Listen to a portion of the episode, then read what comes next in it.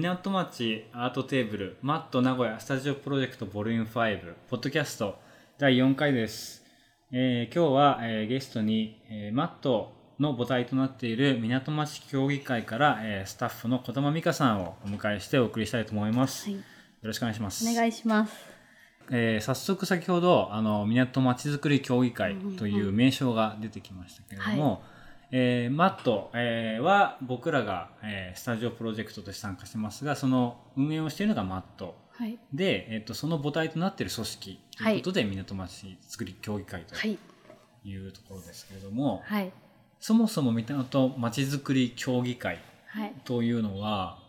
えーそれは組織ですよねそうねどうやどういう組織かお聞かせいただけますか？えっと、港にあるあのボートピア名古屋というあの協定の場外発見所があるんですけどもそこの年間の売り上げが1回名古屋市に入ってで名古屋市から補助金があのこの学区日出記事学区っていうのがあるんですけどもそこにあの補助金が出てきていて、まあ、それをもとにしてあの町の方の意見ももらいながらこう町づくり町の方たちと関わりながらこう事業を行っていくっていうのをあの行っている組織になります。なのでじゃあ、はい。そのボートピアの売り上げの何パーかがはい。財源としてあって。そうそうですね。でそれを、えーいろんな活動街を盛り上げる活動っていうんですかね。そうですね。うん。に、えー使っていろんなうんうんうんうん。企画をはい。やられている、そうなのでスタッフはその実行部隊としているっていう感じですね。で町の方とか行政の方が、まあ、実行委員会に入っているのであ協議会のメンバーとして入っているのでその人たちにと審議しながらやることを決めて私がそれを企画して実行していくっていう感じのなるほど、動きになってます。はいその中の企画の一つとしてマットがあるっていう意味合いですか？そうですね。まな港町づくり協議会のアートプロジェクトとして、あの、マット、えっと、マット名古屋があって、でそれを、あの、はい、それその一環としてあるっていう感じ。なるほどうん。ということは、えー、と僕らがやってるスタジオプロジェクトもそれ自体ももともとはボートピアの売り上げはいのお金からそうですね出。資されてて、はい。で町協さん町協さんって僕らは呼んでるんですけども、町協さんの方で企画がいろいろあった中のマットのところで、えーそういうことがやられてるそうですというね。ことはい。ですね。うんえっとまあマットは基本的に現代美術だったりアート、もしくはデザインみたいなものがしあの主軸として、はい。えー企画を展開されてるわけですけれどもそれ以外の、えー、町協さんの中の、えー、と企画うん。とはどういったものがありますか？と他の企画だと子育ての事業とかあとガーデンプロジェクトとか、えっとあと今あの、ま、マット名古屋もそうなんですけどもあの私たちの拠点になっているあの港町ポットラックビルっていうビルがあってでそこの2階はあの、まあ、町のこととか生活とかそういったあのことをテーマに展覧会とかプロあのワークショップとかそういうのをやっていてでビルの3階をあのマット名古屋が現代アートの展覧会とかプロジェクトに使っているというふうになっているので、まあ、そのに主に2階のあの企画をあの行ったりとかなので結構いろんなあの街と関わるようなこととかそういうのを企画してやっているっていう感じになります。なんかそその町とうん、関わるプロジェクトうん、うん。でもう少し具体的に聞いていいきたいんですけれども、はい。今ちょうど2階でやっているのが、うん。えー、1000万台風に関するはい。展示ですよね。はい。あの僕も見させていただきましたけども、はい。まあすごいこの西西築地学区っていはい。うこのエリアの名前があるんですけども、うん。そのエリアの中で、えー実際に伊勢湾台風を経験された方々に話を聞きながら、あのそれにまつわる、えーものを展示したりとか、はい話を展示したりとか、まあ、そういった今展覧会がやられてるわけですけども、ああいうものも、えー、児玉さんたちが企画を立ててそうですね。はい。なんかあの今2階で行っているアーカイブプロジェクト自体が4回目になるんですけど、まああのとまあ港やっぱりまあ昭和30年とか40年ぐらいにすごい賑やかでこうたくさんの人がいて商売も繁盛していてっていう時代があったんですけどあのやっぱ今はもうその面影が全くなかったり人も少ないしお店もどんどん閉まっていってしまうっていうあの状態だったりとかあのしていてでもその、まあ、昔は良かったっていう話ではないんですけど、うんうん。あのやっぱりその昔の、まあ、大変な繁盛してたかもしれないけど大変な時代をこう生き抜いてきた人たちの言葉だったりとかあと港の昔の様子みたいなものをその人の言葉で語ってもらいたいなっていうそれを残していきたいなっていうのであの4年前に始まっていて。うんで今年は伊勢湾台風60年っていうことであのその当時の記憶体験した人にお話を中心に聞いていてやっぱりあのどんどんどんどんあの皆さん年を取っていくとお話を聞く機会もなくなっていってしまうのでねどうしても高齢の方が優勢順位になっていくんですけど。なって聞いとけるそううちに。聞いとけるうちに聞いとかないとっていうのででもそうですね今までも台あの戦争のこともあったりとか、うんうん。あと昔のそのお店のこととか使ってた道具の話とかなんかそういうことをあの結構日常の話が多いんですけど、うん。私は伊勢湾台風の話も半,、うん、半分というか結構中心に置いて企画をしたっていう感じにうんなります。あの展示を見てすごい印象的だったのが、うんあのまあ誰かの話というよりかは結構個人の名前をうんうんうん。出して、すごく具体的なエピソードを聞いてうんいるのがすごい印象的だったんですけども、うん。そういうインタビューとか取材をするのを大抵の人はその快く受けてくれるもんですか、とやっぱり名前出したくないっていう人もいて、あやっぱいでるんだ。いますね。なんかやっぱこの学区ってまああのちょっと特殊で昔からあの、まあ、西月小学校に代々通っててもう本当まあ歴史は100年ぐらいでそんなないんですけどあの昔から住んでるっていう結構濃い人間関係が 築かれているので、よくまあそうそう良くも悪くも。そう、ね、なんかお祭りとかでもやっぱりつながりがいい濃いからいい場面もあるんですけどなんかまあちょっと私が言うといろいろ言われたらあれやからとか言って名前出したくないっていう人とかも、まあ、実際ねうん。いてでもまああのお話をみないいろんな方から聞いてると、まあ、お店だったりとかそのお店の名前とかあとなんかこういうことをしてたっていう話とかを聞くから、まあ、名前出さなくてもいいけどその当時の話聞かせてくれないかなっていううんこととか、うん。まあ、でも、まあ、私たちが聞くお話聞きやすい人を選んでるっていう部分もまあ多少あるとは思うんですけども、うんうんうん。あのーまあ、半々とまでは言わないけどなんちょっとはやっぱり、あのー名前言いたくないっていう人いますね。なるほど、うんうんうん今僕がスタジオプロジェクトで、うん。えー、と実はその僕も同じくいろんな人に取材をしながら今うん。プロジェクトを進めているんですけれども、その取材先を探すのにすごくあの港町づくり協議会の方々にお世話になってもともと持ってるネットワークとかがすごくあってうんそれを本当に活用させてもらってるっていう感じなんですけど。うんうんああいうのはどうやってこう築き上げていったのかなっていうのはすごい、うん、驚いたというかそうです。割と愛されてんなと僕は思ったんですけど。いやなんか結構私もあの町ず町協来て5年目になるんですけど、うん。あのやっぱ最初そのボートピア作るのに再生反対運動があったっていう話はいはい。聞いてて、でやっぱり最初はその反対側だった人が、まあ、町協がいろんなことやってることに対して、まあ、なんかあの全然賛成できないとか関われないみたいに思ってる人とかたまに今でも反対側にいたからなんか大っぴらに応援できないって言われることとかたまにあるんですけどでもやっぱりあの私も5年いてだんだん町の人がちょっと見えてきなんかこうつながってきたというか関係性だったりとかあと私と個人個人のつながりみたいなのもだんだん増えてきてで私もあの街の中にどっぷり浸かるっていくっていうのが、まあ、これまでもなかったわけではないんですけどこんだけ長い時間をあの何かに関わるっていうこととかもそんなになかったしで私自身もこの街にすごい興味出てきたところもあるから、うんなんかやっぱりああいう個人のお話聞くときにわ聞く側も興味を持ってないと話って聞けないじゃないですか。なんかその、うんうん。ただ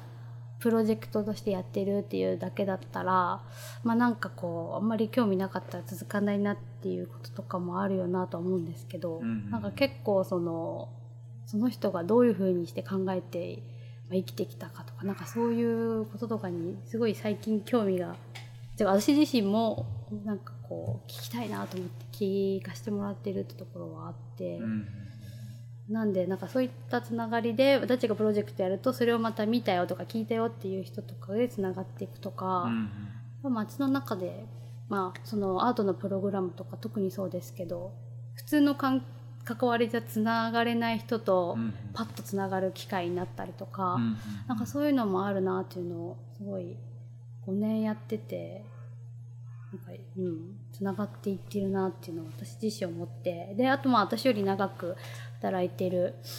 あの人とかがこう気づいてきてくれた部分とかを私たちもそこを私もこのなんか関係性みたいなものをまあなんていうんですかね。もらってたらいいんだろう引き継いで。引き継いではい。行ってるみたいなところはもちろんあるんですけど。なるほど。うん。そのまあ最近そういう気持ちが芽生えてきたって話だったんですけど、そもそも児玉さんはどういういきさつでうん。町協に入ったんですか、と私はあの愛知トリエンナーレ今年もありますけど2010年13年とあの長者町っていう会場の担当をその、まあ、マットのディレクターの吉田由里さんと一緒に担当していてでその時も確かに街の中にあの、まあ、とこういて、はい。関係を築きながら展示に必要なものとか展示に協力してもらったりっていうので街の人とかも関わってはきてたんですけどあの、まあ、そのことがあってで港でもアートプログラムを立ち上げるってなって、うんで吉田さんがそのアートプログラムを立ち上げるから港に行ってて一緒にやらないかっていうので誘ってくれたっていうのがきっかけで。あじゃあ最初はそのマット自体ももっとこう町協と一緒になんていうんですかね一緒にというか最近今年からマットがそのアートのプログラムとして町協から少し離れた形になってと去去年から。去年からか。はい、その前の段階で、えーとね。入ってたってことですね。はい。で、えうん。ーと港町今は、うん。えーマットではなくて、はい。町協の方に所属をしていて、はい。現代アートとはまた別の角度で、はい。はい。あの街づくりを行っているわけですけどもはいもともとはその現代アートの畑にいて、うんうんはい。今はちょっと別の角度からそれやってることに対する何か面白さとか難しさとかあったらよろしいんですか、えっ、とそうですね。なんか結構街づくりっていうと私もあのなんかこうすごいアバウトな感じでこういうものが街づくりですって言えるわけじゃないなっていうのはなんかこう自分がやっていくその現代あの何を企画するにしてもその街づくりっていうものとかってこうアバウトすぎて分かんないなっていうのはいつも思っていて、うんうん。自分がやってることが街づくりですとも言えないなとも思いながらただその関係を作っていったりとかその街の人たちが普通に日常で過ごしていることとかがまあその外から見た目だとすごい面白いなんかこう歴史とか面白い人たちが住んでるんだっていうこととかあとえっ、となんかそういう何でもないこと、まあ、別に港に限らずもう今までなんて言ったらいいんだろうな、うん、結構な、うん、ちょっと待ってくださいよ。でもあの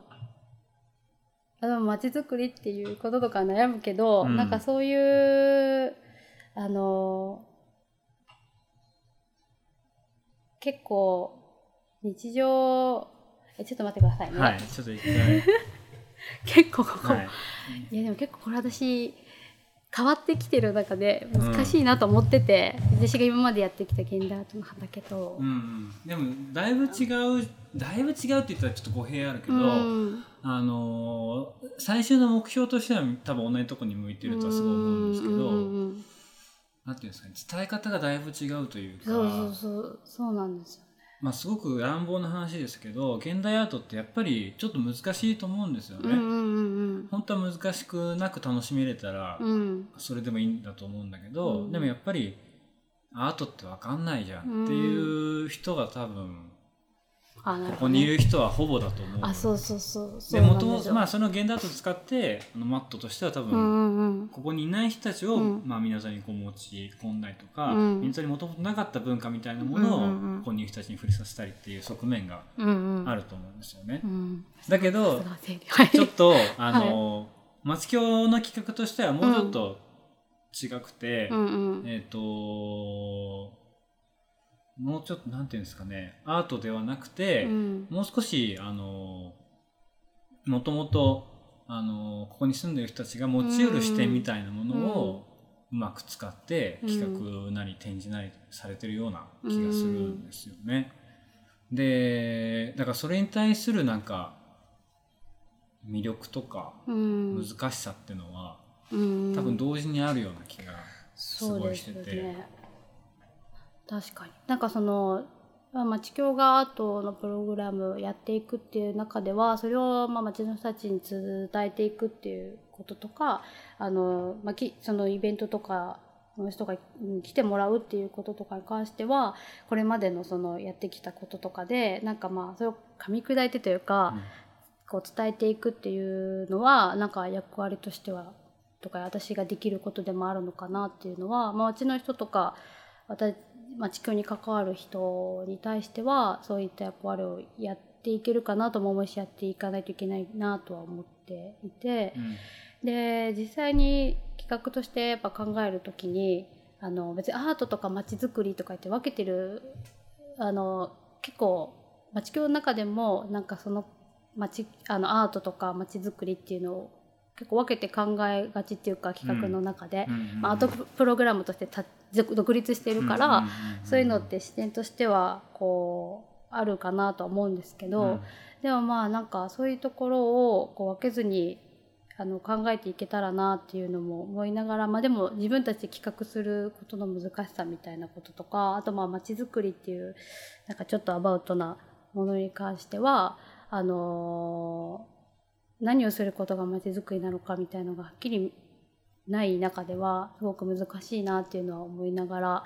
やっていてでも距離が近くなるとその人の素直な言葉みたいなのが聞けたりとかあとそのなんかこうそうですね。その人がどういうことを考えてあの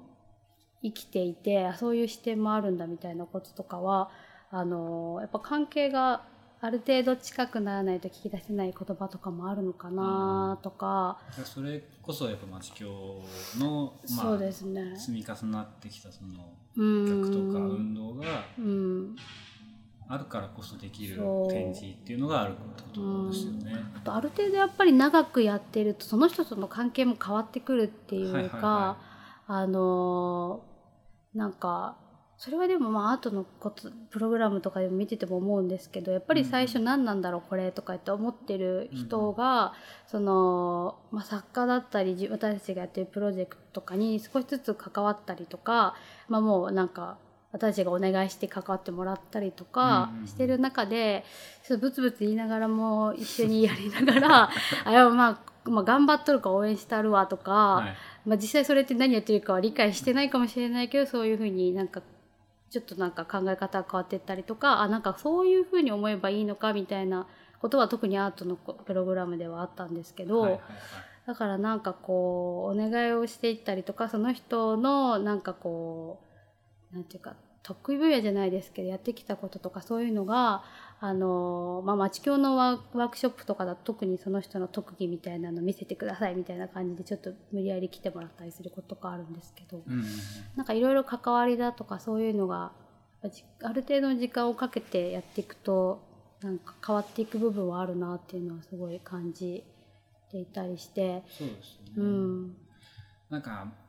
マットがやってるアートを軸にしたプログラムっていうのは、あのもちろん作品で街の人を巻き込んでやるプロジェクトも多うん。分多いと思うししあのそういうのもあるけど、うん。結局やっぱりあのアーティストなり、そのクリエイターの人が、まあ、ある意味主役というか、作品的にはその住民の人たちが主役になったとしても、やっぱりやる人が主役で、その人がどんだけ町と関わって、他の人たちを巻き込めるかっていう形だと思うけど、えー、町協がやってることはむしろ本当に町に住んでる人たちが主役になってて、うんうんうんそこをどういうふうにあの魅力みたいなのを開発できるかみたいな、うん。あのふうに見えたんですよね。はい。で、まあ、今回すごく僕として面白いなと思ったのがそういうふうに2つちょっと違った視点で街を盛り上げようとしてる運動がうんうんもちろん母体は一緒なんですけどね、うんはいあるあるけど、えっと、僕が今そのアートの方にいるとしてプロジェクトやろうっていう時に町協の方のあのデータベースを使わせてもらうみたいな。あの連動がうんやっぱりあって、うん。それってすごく魅力的な連動だなっていうふうにうん。思えて。ありがとうございます。うん。いやいや。なんかその、やっぱ両方必要なんだろうなって僕はすごく思ったんですよね。確かに。そうですう。ん。だから、うん。多分今の形だと完全に、あの、マットのプロジェクトの方がマチコのデータベース、もちろん、あの、マチコの方が長いからうんうんうんデータベースも溜まってるし、あると思うんですけど、まあ、今後なんか逆にマチコの方がうんうんそのマットの方のデータベースを使うとか、うんうんうんなんかそういうふうな連動、まあ、やりすぎるとねもともと2つに分けた意味がなくなってきちゃうのかもしれないけどで,、も分けたからこそなんか連動できるなんかそうですね良さみたいなのはあると思うからうん。そういうのをなんかちょっと期待したいなって思って。やっぱりあのすごい特殊だな特殊っていうかそのやっぱアーティストたちが定期的に街に来るっていうのって、うんうんこの街にとってすごいあのなんていうかすごいことだと思うんですよ。そんないにいこといいことなんですうかね。いいやいいことだと思うなんかまあ誰だろうとかって思ったりするかもしれないですけど、はい。やっぱりあの街アーティストまあゆりさんたち吉田さんたちもよく言ってますけど、うん。そのアーティストが街を見る視点とか、うん。そういうものってやっぱりあのいつも気づかないようなところにあの気づくっていうそういった街の面白い部分とか、うん。そういったものをまあ形にして作品作る人もいるし、うん。まあ、つ作らなくてもそういう発想みたいなものを街に残していってくれるんじゃないかっていうのを、まあ、そのアートプログラムやり始めた時から言っていて、はい。でもそういうのってやっぱりあのあるしあの前作家さんたちが来ることになんかこう私たちも刺激を町区のスタッフも刺激をもらってるっていうかそういうのはすごいあるし町にもそのなんかを残うんマットのデータベースっていうのであればなんかそういうので残していってるうん。残していってくれてるかなっていうのはあって、でそんなにまあ分かりやすくなんか企画に町協の企画にそれがバン出ることはないかもしれないですけどでもやっぱり刺激をもらってなんか発想していく中ではこういうことできるんじゃないかっていうのはあのーなんかこう出てきてる気はしていて。なるほど。うん、まあこれがもうなんか言葉にできなくてもでもやっぱり刺激は絶対受けてるなっていうのを感じているのでだからあのスタジオプロジェクト5回目ですけど長く滞在するっていうのが